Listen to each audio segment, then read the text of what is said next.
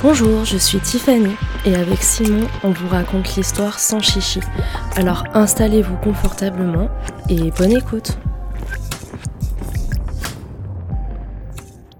C'est l'histoire d'un roi, un roi dépeint comme un tyran coupable d'infanticide.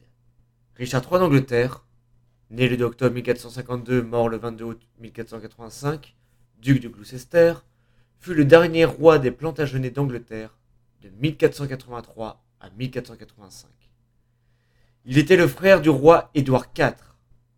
En mai 1483, suite à la mort de son frère aîné Édouard IV, il est proclamé régent du royaume pour le compte de son neveu Édouard V, alors âgé de 13 ans.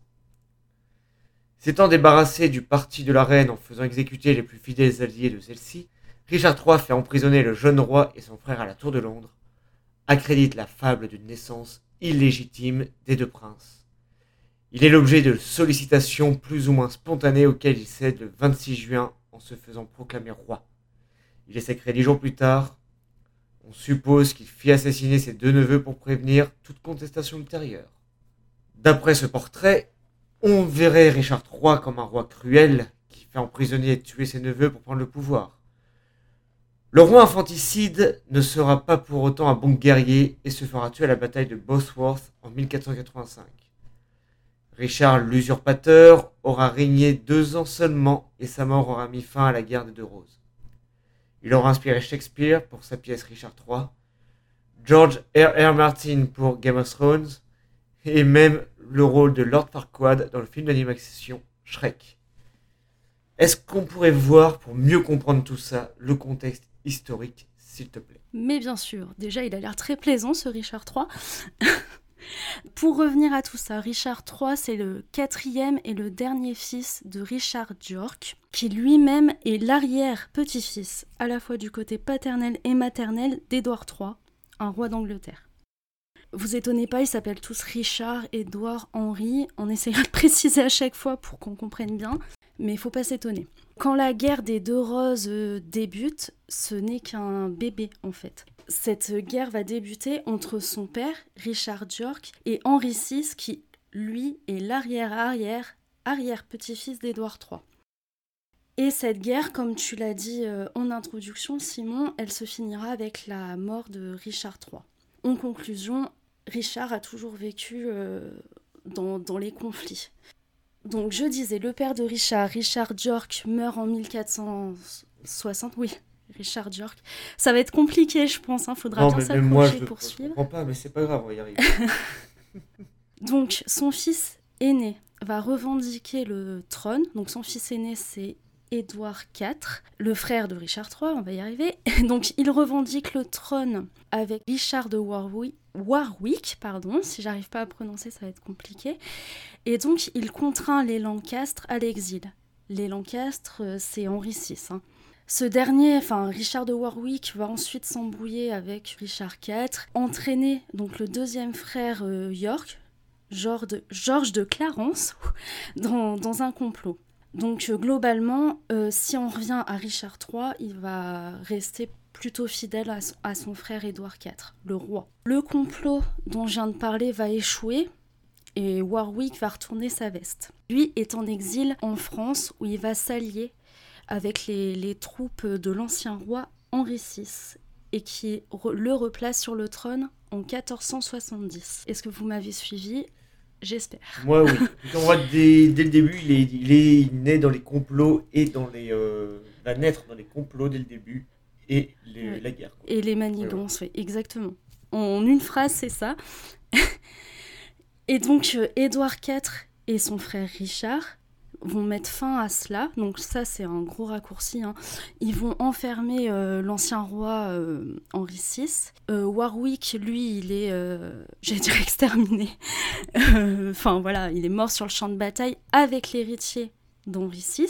Donc de ce côté-là, dans la branche de l'arbre généalogique, il n'y a plus personne déjà, donc ça fait ça fait ça en moins, on va dire. Quant à Georges de Clarence, donc si vous vous souvenez bien, c'est donc euh, le frère d'Édouard IV, le roi, et de Richard III. Il a été pardonné cette fois-ci, mais il va très vite recomploter contre le roi. Et il va finalement être exécuté. Alors, la plus belle des morts, s'il veut. Oui. En fait, euh, c'est pas drôle. Il va être plongé vivant dans un tonneau de vin et noyé. Et on pense que la femme du roi, Élisabeth de Woodville, aurait poussé à l'exécution de Georges de Clarence. Et donc, euh, retenez bien ça quand même, Richard III aura jamais pardonné ça et aura toujours pensé que c'est un peu de sa faute. Donc il va mal supporter, euh, en gros, l'hostilité de sa belle-sœur. Et il va très vite se retirer euh, sur ses terres dans le nord. Quant au roi, après Édouard IV, il va mourir, lui, le 9 avril 1483 il va nommer Richard Lord Protecteur. Alors je ne sais pas si tu veux préciser, Simon, ce que c'est exactement Lord, Lord Protecteur. c'est ni plus ni moins un régent. Alors c'est comme le roi Édouard IV, il avait un fils, enfin deux fils, mais son premier fils qui devait régner, qu'il avait désigné comme successeur, Édouard V, était trop jeune, il n'avait que 13 ans. Il fallait du coup qu'il y ait un conseil de régence.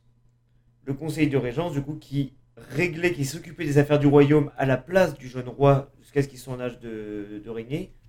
Et la personne qui dirigeait ce conseil de régence était nommée Lord Protecteur. C'était son frère, il était fidèle, du coup c'est une un, bon moyen de, le remercier de, ses services. Sachant, euh, si je me trompe pas, en Angleterre, pour pouvoir régner, il fallait avoir 15 ans. Donc là, euh, c'était pas le cas. Sachant qu'en fait, le, petit euh, roi, on va dire, Édouard V, il avait été placé, euh, parce qu'avant l'éducation des futurs rois était donnée à d'autres personnes, dans d'autres châteaux, dans le... J'allais dire dans le département, c'est pas du tout ça que je veux dire. Dans le pays, voilà, je vais y arriver. Et afin que le peuple le voit et euh, s'habitue à lui, etc.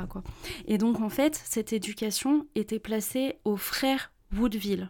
Donc de ce fait-là, quand Édouard IV proclame Richard, son frère, Lord Protecteur, bah, ça va pas plaire aux Woodville. Et sachant que c'était pas une famille euh, très très aimée à l'époque, euh, voilà, c'est donc encore un heurt avec la famille Woodville petite euh, citation par là, euh, le frère de la reine aurait même dit euh, Nous sommes si importants que même sans l'oncle du roi, nous pourrons prendre et appliquer nos décisions. C'est limite de la menace. Voilà, pratiquement. Aussi, il y a deux personnages clés en fait, qui vont encourager Richard à prendre le, trône, parce que dans un premier temps, il va appliquer ce qu'a demandé son, son, frère, en fait. Mais euh, sous des pressions, il, va commencer à penser à se placer lui-même sur le trône. Il y a ces deux personnes, c'est Lord William Hastings, le chambellan, et ami très proche d'Édouard IV, et le duc de Buckingham, Henry Stafford, qui lui-même, si je dis pas de bêtises, aurait pu se placer sur le trône. Donc, selon un ecclésiastique, Mancini, je le cite, il semble qu'en revendiquant le trône, Richard n'était pas motivé seulement par l'ambition et la soif de pouvoir, mais aussi par le harcèlement qu'il disait subir de la part de l'ignoble famille de la reine et les affronts de la belle famille du roi d'Édouard. Donc, euh, je pense qu'on cale euh, l'ambiance. Euh, l'ambiance. Depuis tout à l'heure. Et comme tu Depuis tout à l'heure, quand on parle de ça, j'ai la musique de Game of Thrones dans la tête, c'est incroyable. mais tu peux. Ah hein. c'est ça, hein. enfin, ou presque. Comme tu disais en introduction, euh, les princes vont être enfermés dans la tour de Londres. Et le couronnement de Richard III aura lieu le 6 juillet 1483. Et il va réunir toute la noblesse anglaise. Ce qui est génial sur le fait, quand, évidemment, quand je parlais qu'ils étaient enfermés dans la tour de Londres, on imagine toujours une prison, parce que certes, la tour de Londres c'est une prison, mais pas que c'était aussi un lieu de résidence. Ils étaient assignés à la Tour de Londres pour leur sécurité. Officiellement, c'est ce qu'il avait dit, ils étaient assignés à la Tour de Londres pour leur sécurité, car il y avait eu un complot, notamment de la part de la famille de la. Euh, de Woodville. Elisabeth de Woodville. Hmm. Voilà. Euh, donc, où il y avait un complot. Il va d'ailleurs faire arrêter. En introduction, évidemment, j'ai l'ai dépeint comme un meurtrier, un infanticide, etc qui a fait arrêter la famille de sa belle-sœur. En réalité, il a fait arrêter seulement quatre personnes de la famille. Mm. Et après ça, il a demandé aux deux enfants d'être assignés à résidence dans euh, la Tour de Londres. dans laquelle ils étaient choyés, ils étaient logés, nourris, ils étaient protégés. Ils avaient, voilà, ils n'étaient pas en prison, ils n'étaient pas enfermés. Exactement. Ils pouvaient Mm. sortir comme ils voulaient. Voilà, c'était vraiment un lieu de résidence. Au Mais- départ, c'était ça, oui. Mm. Voilà, mais c'est quand même plus beau de dire il a fait fermer ses neveux à la tour de Londres. C'est plus joli. Oui. comme ça. C'est vrai que quand on dit Tour de Londres, tout de suite, on dit euh, la prison. Mais en fait, oui, c'est la Tour de Londres, c'était aussi des appartements royaux. Il y avait aussi les joyaux de la couronne euh, qui étaient entreposés. Enfin, c'était pas, il y avait qu'une partie en fait qui qui était une prison. Donc, euh, oui. t'as bien fait de le souligner. euh, faut faut aussi se mettre ça euh, dans la tête, quoi. Oui, bah oui, oui, oui. Mais sinon, qui était-il politiquement ou militairement parlant, ce Richard Alors, comme le décrivait ce cher ecclésiastique, il était loyal envers son frère Édouard dans son royaume comme à l'étranger, en période de paix comme en période de guerre. Il a encore tout dit, ce cher euh, Mancini. là. Donc, on en conclut que euh, il était toujours au service de son frère, un fidèle lieutenant, on peut dire. Il avait quand même la gouvernance des terres du Nord, donc, euh, ce qui n'est pas rien, à comparaison de son frère euh, Georges de Clarence, euh, qui lui, d'ailleurs, il s'est plaint plus d'une fois que son petit frère avait plus de responsabilités que lui, avait plus de cadeaux que lui, etc. Mais bon, ça, ça veut tout dire aussi quand on privilégie un plus qu'un autre. Et ça prouve aussi qu'É- qu'Édouard IV avait bien plus confiance en lui. En, globalement, Et j'ai l'impression qu'il avait raison d'avoir confiance en lui pour la simple et bonne raison que, d'après Oui. ce que j'ai lu, il était un bon administrateur. Mm. Même en tant que roi, après, une fois qu'il sera roi, il sera plutôt bon administrateur. Mm. Il sera soucieux du, de ses sujets. Il va faire. euh, je crois que c'est lui qui a créé Ouais. Cambridge, d'ailleurs, l'université de Cambridge. Oui. Il va essayer de développer beaucoup de, beaucoup de choses. Après, on est d'accord, ça ne veut pas dire que c'est pas lui qui, a, qui aurait pu faire des complots, etc. ah ben bien sûr. Euh, ouais. Mais en tout cas, voilà, en tout cas, euh, une fois sur le trône, et même aux côtés de son frère, il était plutôt, euh, il était plutôt un bon roi, on Mm. va dire. Oui, puis il était assez proche aussi des, euh, de son peuple plus pauvre. Enfin, ça, ça peut prouver que c'était un bon roi, enfin une bonne personne. Après, l'un n'empêche pas l'autre. Tu peux être une bonne personne pendant euh, 28 ans et Exactement. en être une Exactement. mauvaise deux ans sûr. après. Bon, Enfin, là, après, la question qui brûle toutes les lèvres, parce qu'on est en train de dire, oui, il était fidèle à son frère, parce qu'on peut penser qu'il aimait son frère, tout comme on peut penser qu'il devait aimer aussi ses neveux. Oui. Euh, il était fidèle à son frère, il était bon administrateur. A-t-il vraiment fait assassiner ses neveux? Eh ben, c'est la question que tout le monde se pose. Euh, Enfin, tout le monde. Les, les gens qui s'intéressent à lui, du moins. Je dirais surtout depuis qu'on a redé- découvert euh, son corps, en fait. Après, euh, il y a plusieurs faits qui font qu'on peut penser l'un ou l'autre. Euh, je disais un peu plus haut qu'il a jamais accepté le fait qu'on assassine son frère. Oui, on peut. Enfin, c'était pas le mot de l'époque, mais qu'on l'exécute. Je vais encore reciter euh, ce cher ecclésiastique. Donc, euh, à cette époque, euh, Richard était tellement accablé qu'il avait même beaucoup de mal à le dissimuler. On disait de lui qu'il vengerait un jour la mort de son frère. Donc ça, c'est tiré, sachant que, sachant que les citations là que je viens de dire, les trois, c'est tiré d'un manuscrit, donc écrit, comme je le disais, par un ecclésiastique, Dominique de Mancini, donc qui a lui-même assisté à la prise de pouvoir de Richard III. D'accord. Voilà, donc qui était de base en latin. Enfin bon, bref, ça c'est une autre histoire. Comme tu disais, il a fait enfermer dans- ses neveux Édouard et Richard dans la tour de Londres. Donc, euh, comme on l'a dit un peu plus haut, c'était pas qu'une prison. hein, euh, on s'en servait comme résidence royale. euh. Il aurait donné l'ordre de les tuer pour avoir toute la légitimité sur le trône. Effectivement, faut, faut être honnête que si tu piques le trône de tes neveux, Oui. au bout d'un moment, faut t'en débarrasser. Oui, parce que des Sinon, enfants. il voudrait le récupérer. Mais voilà, c'est très cynique. Mais pour lui, avec son frère, ils ont bien fait partie d'une révolte pour avoir le trône. Ils Mm. l'ont eu. Bah, ils pourraient très bien faire euh, comme le papa et le tonton et euh, refaire une révolte. Ils auraient trouvé des troupes, etc.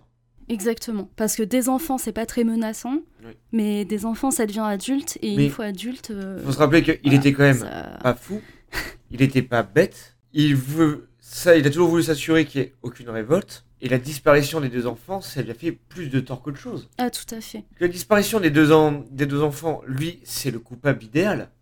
C'est celui que ça arrange le plus. Et mais c'est aussi, du coup, c'est à qui profite le crime, on va dire à lui. Mais ça lui profite tellement que ça ne profite pas du tout. Exactement. Donc c'est pour ça qu'on peut se poser la question. Il avait tout, enfin, tout intérêt, s'il voulait rester sur le trône, à se débarrasser de ses neveux, mais en même temps, il n'y avait aucun intérêt pour lui à ce, à ce qu'on l'accuse, en fait, de les avoir fait disparaître. Parce qu'un un roi capable de tuer des, des enfants, ou de faire exterminer, enfin exterminer, ou de faire tuer des enfants, euh, ça passe pas très bien hein. à l'époque. euh, même si on pense que les enfants n'étaient pas euh, sur un piédestal comme aujourd'hui, on, on se trompe. hein. Donc surtout dans les lignées royales. hein, c'est- Ah bah oui, oui, C'est- sacré.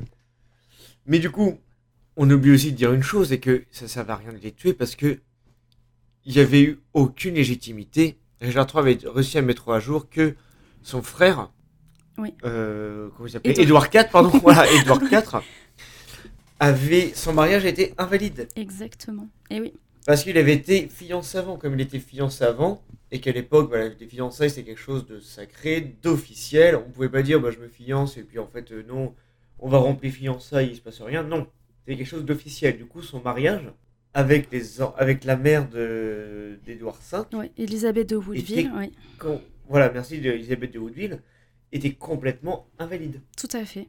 Et ça, c'est un ecclésiastique qui l'avait ramené, qui l'avait rapporté. Et du coup, ça avait déjà été crié un peu partout euh, sur les places en Angleterre pour dire que bon, bah, le mariage était invalide. Vu que le mariage était invalide, la descendance ne l'était plus non plus. Exactement. Du coup, voilà. Il y avait très peu de risques de révolte pour dire on veut mettre. ce que... Et du coup, ils étaient considérés comme bâtards. Les enfants étaient considérés comme bâtards. Et d'autant, j'aimerais rajouter un bruit, euh, un petit bruit de couloir. Il paraîtrait qu'Édouard IV serait un bâtard lui aussi. En fait, euh, leur mère euh, de Neville, si je me trompe pas, ouais c'est ça, Cécilie de Neville. Il faut savoir qu'Édouard IV est né à Rouen et que dans les mois avant sa naissance, son père Richard York n'était pas du tout dans les parages. Ça, c'est un bruit de couloir, on en fait ce qu'on veut. Apparemment, il y aurait quand même plusieurs personnes assez haut placées à la cour qui, euh, qui étaient au courant de ça. T'es sur le, trône, t'apprends tout ça. Et ces, disparitions, en fait, ça, c'est l'un des, des deux princes, c'est l'un des plus grands mystères euh, de l'histoire anglaise. hein, parce que même aujourd'hui, on ne sait pas ce qui s'est passé. On a retrouvé deux corps. euh, deux corps dans la tour de Londres d'enfants qui correspondraient plus ou moins aux âges, en fait, mais euh, ils n'ont jamais été analysés et même encore aujourd'hui, on ne veut pas les analyser. Pourquoi est-ce qu'on voudrait pas les analyser? Alors, je veux pas dire de bêtises, mais il y aurait donc, euh, comme tu as dit, euh, des bâtards, tu vois, dans la famille royale. Sachant que la nièce de Richard III, Elisabeth York, attends si j'ai pas de bêtises, Elisabeth York, d'ailleurs allez écouter le portrait, hein, il y en a un, qui, euh, qui s'est donc mariée avec euh, Henri VII. Euh, Il y aurait une. alors, du coup, avec tous les prénoms, là, je me suis mé- mélangé les pinceaux. Il y aurait en fait une, une branche illégitime. Et donc, qui, qui oui. ferait que, autant que ce soit Henri VIII, euh, Victoria, Elisabeth Ier, euh, Elisabeth II, qui serait beaucoup moins légitime à être sur le trône en- anglais. Oui, oui, oui, oui, oui, oui. C'est vrai que c'est oui, oui, c'est dommage que nous on se dit euh, on s'en fout cette date, euh, on veut juste Oui. avoir la vérité sans jugement, etc. Qu'on Ah bah, de se faire un avis, quoi, parce qu'on parle quand même d'une personne, euh, enfin le roi le plus détesté d'Angleterre, euh, qu'on accuse d'avoir tué ses, son nom, enfin ses, ses deux ne- neveux, pardon. Si c'est pas le cas, voilà, ça change du tout au tout. Et juste pour des histoires de, des vieilles histoires de coucherie qui a, il y a plusieurs centaines d'années, on peut plus. C'est, c'est Mm. juste, euh, l'humain est beau. Mais du coup, quand on voit les disparitions des deux princes, les mystères, etc., on a vu au départ, on a commencé par dire que c'était un gros salopard, mais on se rend compte que beaucoup moins. Qu'est-ce qui pourrait aujourd'hui discriminer Richard III Il y a aussi un fait, plusieurs années après, donc euh, quand euh, Henri VII était sur le trône avec euh, Elisabeth York, il y a quelqu'un qui s'est présenté comme étant Richard duc d'York, donc le neveu de Richard III, hein, euh, frère d'Édouard. apparemment, il ressemblait énormément à, cet enfant. Il faut savoir que Marguerite York, donc la sœur de Richard III, qui était duchesse douairière, donc Marguerite York, duchesse douairière de Bourgogne, l'aurait reconnue. Mais on sait bien que qu'elle aurait pu mentir parce que déjà elle considérait Henri VII comme un usurpateur, il n'aurait pas dû être sur le trône pour elle et on connaît bien les relations entre la Bourgogne et l'Angleterre à l'époque. Euh. Donc il y avait plutôt intérêt pour elle que ce soit vraiment euh, le petit euh, Richard York là, mais en fait ça on, ne sait pas, on pense que c'est un que c'est vraiment un mensonge mais pareil, hein, c'est quelque chose qui, n'est pas prouvé. D'autant que aussi, ben, par exemple, euh, Henri VII n'a jamais fait euh, mener d'enquête pour savoir euh, où étaient passés les deux petits princes. Elisabeth York, leur propre sœur, n'en a plus jamais parlé. La Elisabeth de Woodville, pareil. Donc, est-ce qu'il n'y a pas un complot Est-ce qu'ils en ont pas fait échapper un Est-ce qu'ils en ont jamais parlé pour les protéger J'en sais rien. Mais je me dis que s'ils les avaient protégés comme ça, c'était bien pour qu'ils réapparaissent un moment ou un autre pour pouvoir prétendre au trône. En fait, sinon, ça, enfin, ça servait à, à rien vu les mentalités de l'époque, en fait. Après, voilà. On pense. Façon, on pense à ce truc, mais juste dire, bah non, on va, juste leur offrir une vie simple et les protéger et tout. Oui, oui ça se trouve. C'est qui est magnifique. ça se trouve. Mais bon, vu les mentalités de l'époque, euh, je sais pas trop. Euh, qu'est-ce qui pourrait encore euh, discriminer Richard III ben, C'est que les sources à l'époque manquent, tout simplement. Ça fait plus de 500 ans, euh, c'est un peu compliqué à avoir de, vraies sources et de vrais témoignages, en fait. Sans compter que les seules sources qu'on a, c'est les gens qui l'aimaient pas. Oui, exactement. Tu parlais tout à l'heure de la pièce de Shakespeare. Faut se rappeler que Shakespeare, il écrivait pour les Tudors. Donc, euh, automatiquement, bah, ça fait poser plus de questions. Aussi, Henri Tudor et donc euh, Henri VII, hein, j'espère vraiment pas me tromper dans les chiffres à chaque fois que je parle, il avait plutôt intérêt à asseoir sa légitimité au, trône. Parce qu'il vient d'une lignée doublement, doublement bâtarde, en fait. Hein. On va pas revenir sur l'arbre généalogique. Hein. Autant côté York que, côté Plantagenet, il euh, y a voilà, en gros, Simon, euh, ce que je peux te dire euh, sur ce qui pourrait, en, résumé, en essayant de faire le plus court possible et le moins compliqué. J'espère qu'on n'a pas perdu trop de monde sur le passage, mais euh, si on peut préciser un petit peu tous les événements qu'il y a pu y avoir durant cette guerre des deux roses, pourquoi du comment, un petit peu, pour un peu recentrer tout ça. Parce que c'est vrai que c'est toi, la base, qui eu l'idée de faire un portrait sur Richard III. Ouais. Quand elle dit on va faire Richard 3, honnêtement, hein, je, te le dis mm. maintenant, je lui dis oh putain, ça va me faire chier. Directement. Déjà, j'avais entendu parler, mais je connaissais juste vite certaines citations de, la pièce de, Shakespeare, et c'est tout quoi. Euh, bon, déjà, moi, les têtes couronnées, tous. Bah ouais, voilà, messieurs, pour moi, les têtes couronnées, choses comme ça, c'est déjà pas mon truc. Mais alors là, encore moins, je me suis dit, ah ouais, super, Richard 3, ouais, ça va être bien. T'as des super idées, Tiffany. Hein. Tu veux pas faire ton portrait toute seule? Ouais, ouais, ouais. Et en fait, euh, alors après, j'ai essayé de m'intéresser à la généalogie. Je me suis dit, mais elle me saoule, mais c'est pas possible. Pourquoi elle, peut maintenant Qu'est-ce que je lui ai fait? Après, j'ai la liste de toutes les faux, j'ai pu te faire chier. J'ai ok, c'est légitime. Du coup, j'ai forcé, j'ai poussé. Et en fait, après, j'ai regardé l'histoire. Mais c'est vraiment Game of Thrones dès qu'on arrête l'enregistrement, tu iras tout de suite oui. regarder Game of Thrones d'ailleurs. Premièrement, parce que c'est scandaleux que tu l'aies pas vu. Chut, et deuxièmement, parce que ça va énormément. Non, mais je veux que les gens te détestent. et deuxièmement, il faut vraiment, mais vraiment, ça va vraiment te rappeler euh, l'histoire, c'est incroyable. mais voilà, c'est, ça te rappelait cette histoire-là, la guerre des deux roses, etc. C'est vraiment incroyable. Et ça rappelle d'ailleurs dans le fait de vouloir donner euh, une, d'abord un une mauvaise image d'un roi ou alors une bonne image, etc. Comme j'ai vu par exemple, on, en parlera tout à l'heure, mais quand on a retrouvé le corps, c'était par une société qui s'appelle la Société Richard III en Angleterre. Oui. C'est des gens qui ont fait un club pour réhabiliter ce roi. Oui. Vraiment, c'était pas un gros salopard, il a pas tué ses neveux, etc. Des historiens qui. Alors que. On pourrait dire qu'ils ont autre chose à faire de leur dimanche. Mais non, pour eux, c'est important de réhabiliter. Et comme d'autres vont le dire, non, il était méchant. D'autres vont dire, non, il était gentil. Et dans tout ce fatras, on essaie de se retrouver. Mais en réalité, c'est que, euh, comme, euh, voilà, comme on sait tous, quand un roi meurt, va, il va y avoir une période sensible. Mm.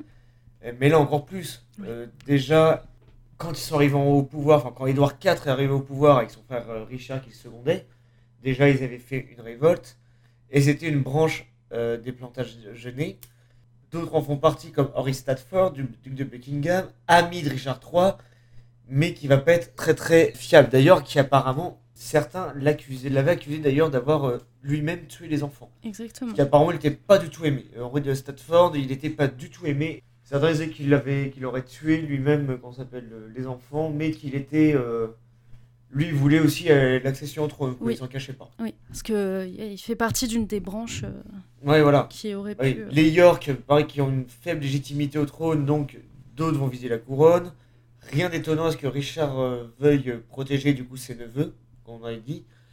Euh, surtout quand voilà, il y a un ecclésiastique qui vient qui dit que bah non, le mariage d'Édouard IV et Elisabeth de Woodville est complètement invalide parce que Édouard IV était déjà fiancé, mais ce que je trouve énorme, c'était quand même un document officiel. Le gars s'en rappelait plus ou je sais pas quoi. Il n'a même pas pensé à faire annuler les fiançailles. Oui, c'est euh, vrai. euh, en fait, à chaque, chaque fois qu'on creuse, Mm. à chaque fois qu'on creuse, on trouve des faits. Ouais, mais là, c'est bizarre parce que ça. Enfin voilà, il y a des choses qui sont vraiment beaucoup trop bizarres, quoi. C'est vrai. Euh, c'est pas comme si le, le gars il avait pas pu dire au bout d'un moment aux gens au bout de 10 ans de mariage. Merde, et Jean-Michel, on a pensé à lui annuler le fi- les fiançailles Et pareil, la famille des- de la fiancée, qu'est-ce qu'ils faisaient Est-ce qu'ils attendaient enfin, Écoute, ma petite, t'as 65 Oui. ans, maintenant faut que t'en trouves un autre parce qu'il reviendra plus.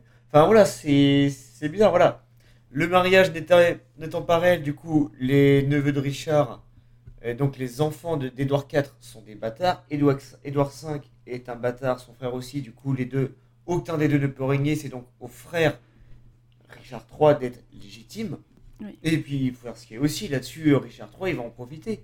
Il va le faire crier partout, il va mener des colporteurs un peu partout qui vont le apporter les nouvelles, euh, voilà. Quand ils sont enfermés à la tour, enfermés, mis en résidence à la tour, on a, on, on a l'impression qu'on enferme deux enfants dans un cachot. Non, on demande à deux enfants de vivre dans un des plus grands palais et des plus beaux palais euh, de l'Angleterre et peut-être même de l'Europe. C'est plutôt pas, c'est plutôt pas dégueu. Avec évidemment des servants qui les aimaient, qui s'occupaient d'eux, les servaient, etc. Qui s'occupaient d'eux, pardon, les servaient, etc.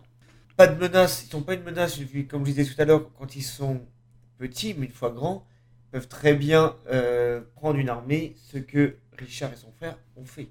Les pièces du coup qui prouvent que le mariage était caduque et que les enfants illégitimes sont y a- ça n'a jamais été contredit, même par les détracteurs, et ni aucun historien. Richard n'a jamais, mais jamais été populaire. Comme on a dit tout à l'heure, tout l'accusait de la disparition de ses neveux, mais moi je pars du principe que ça l'accuse tellement que ça peut pas être lui.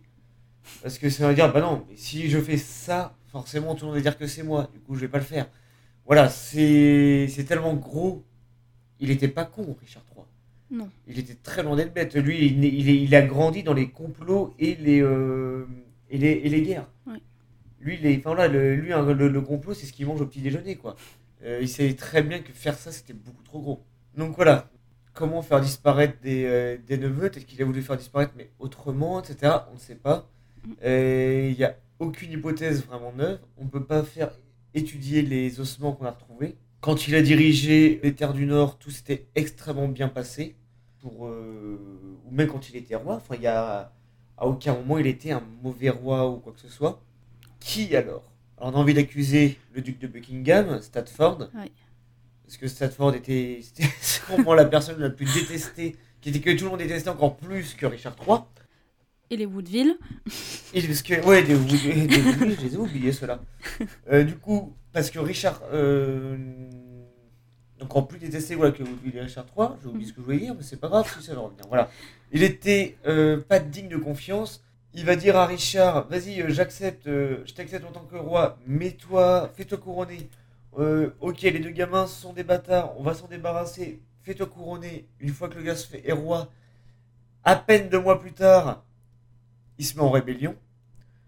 Parce qu'il savait très bien que si il n'y a plus de neveu, il n'y a plus Richard III, qui était le plus apte à prendre le couronnement, à prendre le pouvoir, c'était vraiment lui.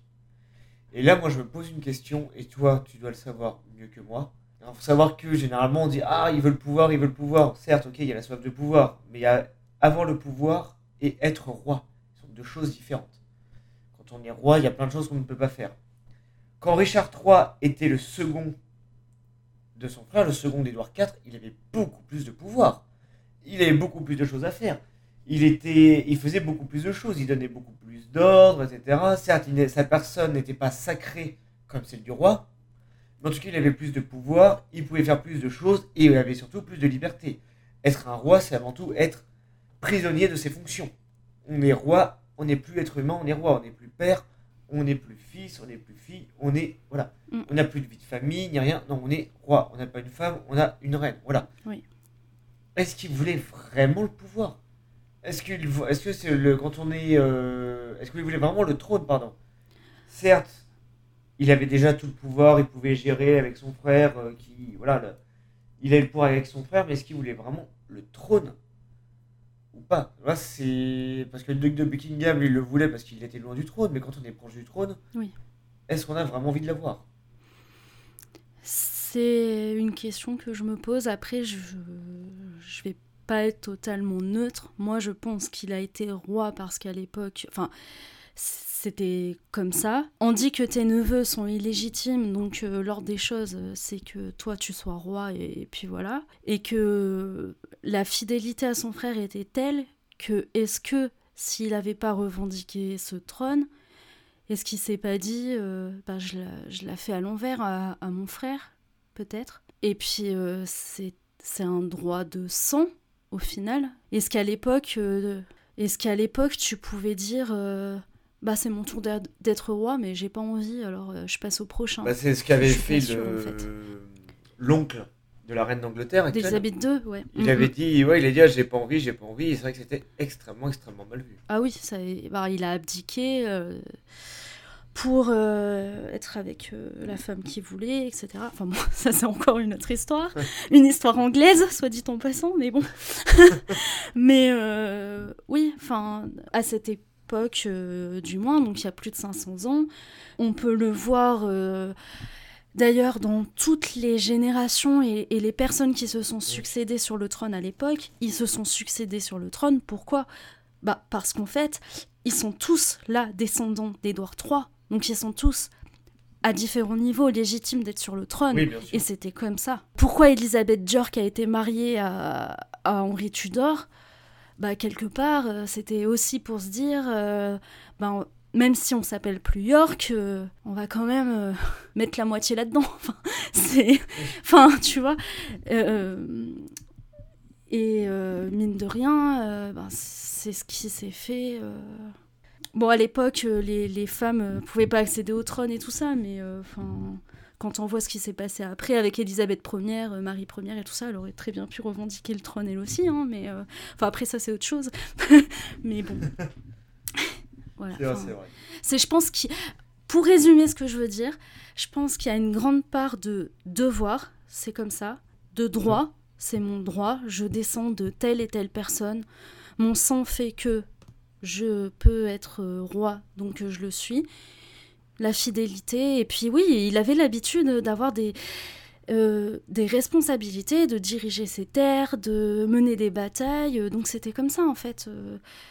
Je pense que voilà, en essayant de rester le plus objectif possible, sans euh, prendre en considération tout ce que j'ai pu lire et tout, parce que moi j'ai un avis, voilà, mais, mais en essayant de laisser un peu mon avis de côté, je pense que c'est le plus logique à dire.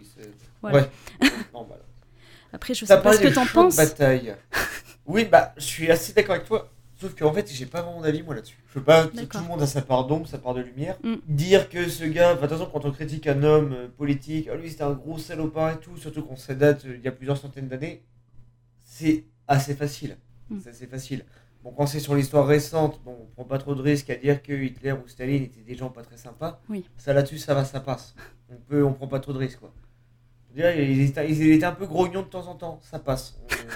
On, peut voir qu'effectivement c'était de gros salopards, ça passe.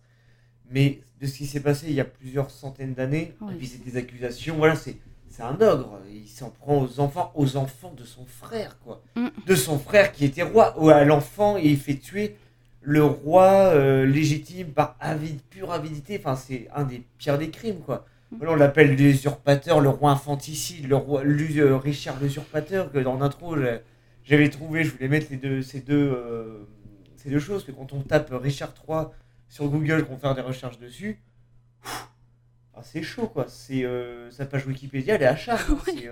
C'est, euh, pas envie de ça, le connaître. incroyable hein. quoi. Ah mais ouais, on dépend, on dit, ah bah tiens le gars ça va être sympa de... Puis ouais, il était bossu, alors en réalité non, il avait juste une épaule à cause de sa scoliose, une épaule qui était euh, plus haute que l'autre, mais sinon il était pas bossu. Mais Oui. voilà, il avait des... euh, Enfin on lui donnait un, un visage horrible, un faciès, genre déjà même physiquement on le dépeignait comme quelqu'un d'extrêmement moche, qui est apparemment ça avait l'air d'être vrai. Ouais, Mais quand t'as retrouvé les, les ossements, c'est un ouais. Les parents, justement, je disais, oh, mais il était pas si moche que ça. T'as parlé de bataille, sur le champ de bataille. Il était assez doué sur le champ de bataille. Parce que j'ai vu que tout le monde se moquait de lui parce qu'il était mort justement sur un champ de bataille en disant, oui, ça, il meurt à sa première bataille alors qu'il était déjà. euh, C'est une bataille en tant que Oui. roi, mais avant ça, il avait déjà fait d'autres euh, oui, champs de plus d'une. Mm. Alors, comment est-il mort? Oui, plus d'une. Comment est-il mort ce 22 août 1485 Alors, bah, c'est la bataille qui lui a pas réussi, hein, du coup. Donc, euh, pour remettre un petit peu les choses, Henri Tudor, il va débarquer sur la côte ouest du pays de Galles avec son oncle Jasper Tudor. Donc, euh, Richard III va apprendre ça et donc il va décider euh, ben, d'y aller, quoi. Donc, les Tudors avaient environ 5000 hommes à peu près et Richard III en avait quelques milliers de plus. Mais enfin, rien de fou. Donc, euh, faut savoir que aucun des deux camps arrivait à prendre l'avantage jusqu'à ce que les principaux lieutenants de Richard III vont changer de camp et rejoindre les Tudors.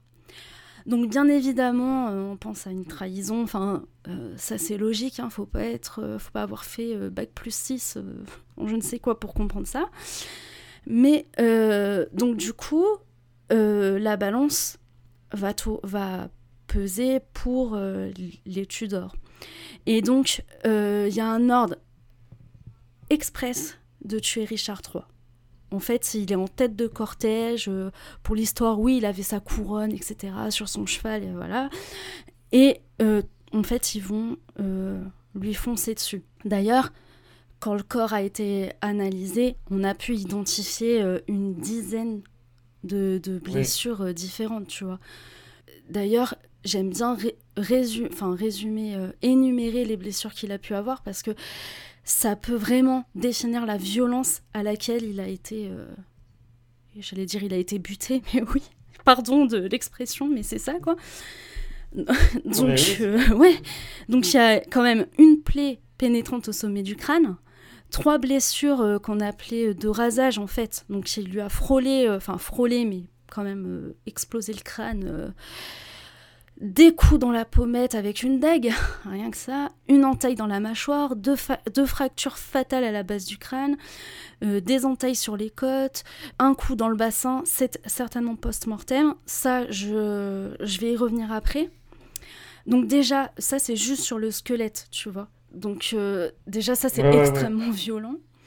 Si on, si on avait pu euh, analyser son corps euh, tout de suite, ou voilà, on, on aurait certainement constaté bien d'autres blessures. Donc si on analyse un peu plus précisément tout ça et ces blessures, il y a quand même un cratère au sommet du crâne. On est presque sûr que ça a été causé par, euh, par une lame, une épée fine, euh, conçue exprès pour tuer, en fait. L- une arme, en fait, euh, une arme de, de- de guerre, de mort, en fait. enfin, j'exagère à peine. hein. J'ai pu Oui, lire la description des Non, armes, oui. franchement, c'est...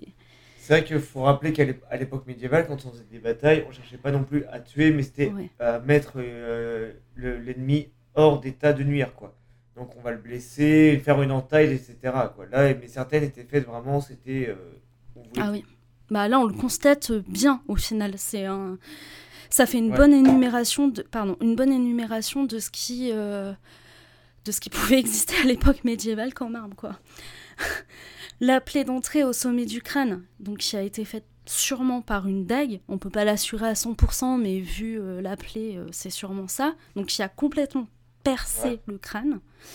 Donc ce, ce type en fait de blessure euh, était à l'époque en fait était faite à terre. Donc tu vois déjà on imagine la scène euh, Richard III à, ter- à terre euh, qui se fait transpercer le crâne par une dague, euh, voilà. Ah ouais, ouais, ouais. Donc sans commentaire. La blessure qui a un peu enfin pas attirer un peu plus mon attention, c'est mais un peu quand même, c'est celle qui est post-mortem. Donc en gros cette blessure, elle a été faite au niveau des hanches, donc dans les fesses. En résumé, c'est une humiliation en fait. On peut dire qu'il en avait plein le cul ou Ouais. C'est vraiment le de l'humiliation. euh, D'ailleurs, post-mortem, ça, ça sert à Ouais, il n'y avait pas internet aussi, il fallait bien s'occuper, il fallait bien s'amuser. Bah oui, hein, fallait. Sachant que quand même Richard III, après, il a été quand même traîné euh, nu euh, sur un cheval, euh, mort. Comme Hector, vois, c'est bien, une mort héroïque ça. Voilà. En résumé, pour le Mais champ de coup, tu- bataille, quoi. Ouais. Très bien, ouais, du coup, c'est vraiment pas la plus belle mort du monde. euh, Pas une mort royale, on va dire. Non. Mais tu me parles de son squelette, etc. Mais comment est-ce qu'il a été retrouvé? Oui, On a parlé d'un petit peu tout à l'heure d'ailleurs. un tout petit peu, ouais. Il a été quand même retrouvé en 2012, donc euh, plus de 500 ans après sa mort. Il y avait eu plusieurs recherches euh, sans, euh, comment dire, sans succès, en fait. Et euh, il a été... euh, parce que la dépouille avait été plus ou moins égarée, tu vois. C'est pour... Alors, on l'a appelé le, le roi du parking depuis, parce qu'en fait, il a été retrouvé euh, Ouais. dans un sous-sol, sous un parking de la ville de, de Leicester. Pardon si je prononce mal, hein, mais je, Attends, je juste que crois tu parles comme ça. nom de l'église. Ah, je comptais pas la dire. Ah, c'est Leicester. Je crois, non. Bon, on dit Leicester, la ville de Leicester, mais je crois que l'église. Ah, tu l'avais écrit hier, j'avais pas vu. Ouais, Grey, Greyfriars. Ouais, les... euh, j'arrive pas à le Je dire crois. en fait. Donc en fait, c'est là où, où se dressait 500 ans plus tôt cette église, Simon, Voilà, que tu l'église de. Greyfriars. Voilà. Donc en fait, cette découverte, elle a permis de refaire la reconstruction faciale euh, de Richard III. Donc c'est là qu'on a constaté qu'il, enfin bon, il n'était pas non plus, euh, c'était pas euh, Mister Univers, mais bon, enfin voilà quoi. Oui, oui. c'était quand même mieux. Il était un peu plus avenant, disons. Euh, comparé à ce qu'écrivait Shakespeare sur son physique, certes, il avait une scoliose, euh, vraiment de malade. Je crois que j'avais écrit les, degrés de la scoliose pour vous dire. euh, je crois que c'est un truc de fou. Si je je vais pas retrouver. Je, cherche dans mes petits papiers. hein, J'ai fait ça sérieusement. je sais plus. Je crois que c'est, c'est vraiment un S. Voilà. Donc ça, ça confirme. Après, il n'avait pas euh, les analyses de ses bras. Il n'avait pas de bras atrophiés. Certes, une épaule plus haute que l'autre, mais ça, enfin, quand tu souffres d'une scoliose, euh, ben Ouais, c'est logique, quoi. logique. Euh, on a constaté, on l'a quand même retrouvé. euh, donc déjà, il a été jeté dans un trou à la hâte, en fait. Euh, là où il a été enterré, le... le mince, comment on appelle ça? Il t'attachait d'ailleurs, il me semble. Oui, il, ouais, ouais, il avait les mains attachées, le trou était plus petit que lui, enfin il était pas assis, mais enfin voilà quoi. Enfin, c'est pas très habituel à l'époque médiévale d'enterrer un roi euh, comme ça quoi. Ouais. Enfin, il y avait ni, ni pierre tombale, ni aucun objet euh, digne de son rang. Enfin, il, euh, voilà. C'est. Il faut savoir que, bah, du coup, euh, moi, je me suis toujours un peu intéressée à l'histoire euh, anglaise et que bah, j'avais lu ça, en fait, euh, comme ça. Enfin, quand tu t'intéresses à ça, tu lis un peu tout ce qui, ce qui passe, en Ouais. fait. Et que, ouais, ça m'a ça m'a un peu fait bizarre et je me suis dit, mais pourquoi il a été traité comme ça Qu'est-ce qui s'est passé, en fait? Et euh, c'est pour ça que j'ai eu envie de travailler un peu plus sur le cas euh, Richard III, on peut dire. Et, finalement, on, a découvert pas mal de choses. C'est là tout ce dont on vient de parler. euh, ben, derrière tout ça, on se rend compte que euh, il y a des choses pas forcément justifiées, des croyances véhiculées par Shakespeare ou encore même Thomas More. Ben, en fait, bah, c'est comme aujourd'hui, hein, il y a les journalistes qui sont de tel parti politique, machin et tout, ben, forcément, qui vont ancrer dans, dans Oui, les oui. mémoires. euh, voilà. Et ben, en fait, à l'époque, Bah, c'était pareil. C'est vrai. Bon, après, c'est pas non plus effectivement très. Aujourd'hui, on va dire, un peu moins violent. On va pas dire de quelqu'un oh, qui va se faire tuer comme ça, regardez un peu le pauvre. Oui. Même les journalistes ont eu de la, de la peine à l'exécution du couple Ceausescu. Mais euh, c'est vrai que c'est. je pense que c'est aussi la- toute la légende qu'il y a derrière.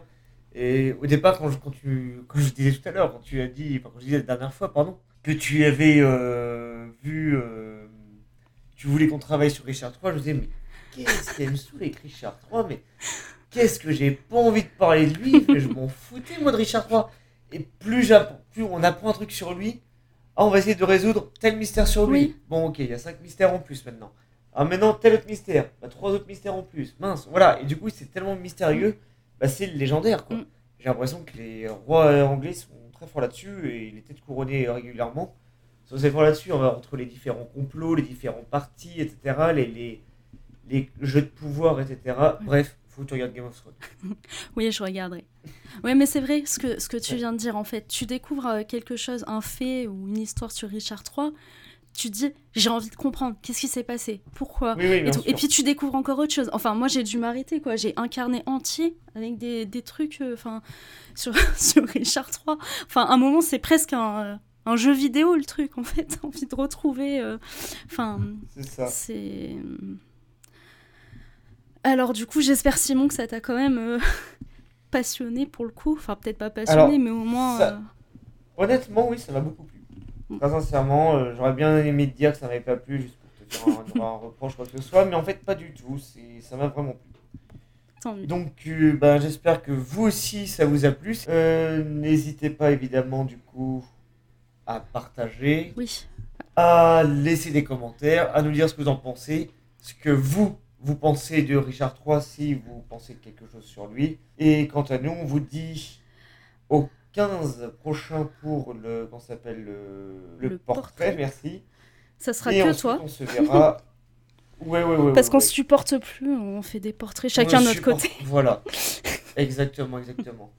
Moi, je suis pas obligé de parler de Richard III comme ça. Oui, oui, je sais. Et euh, on vous reverra du coup euh, dans un mois pour un autre épisode. Merci. À bientôt tout le monde. Salut Simon.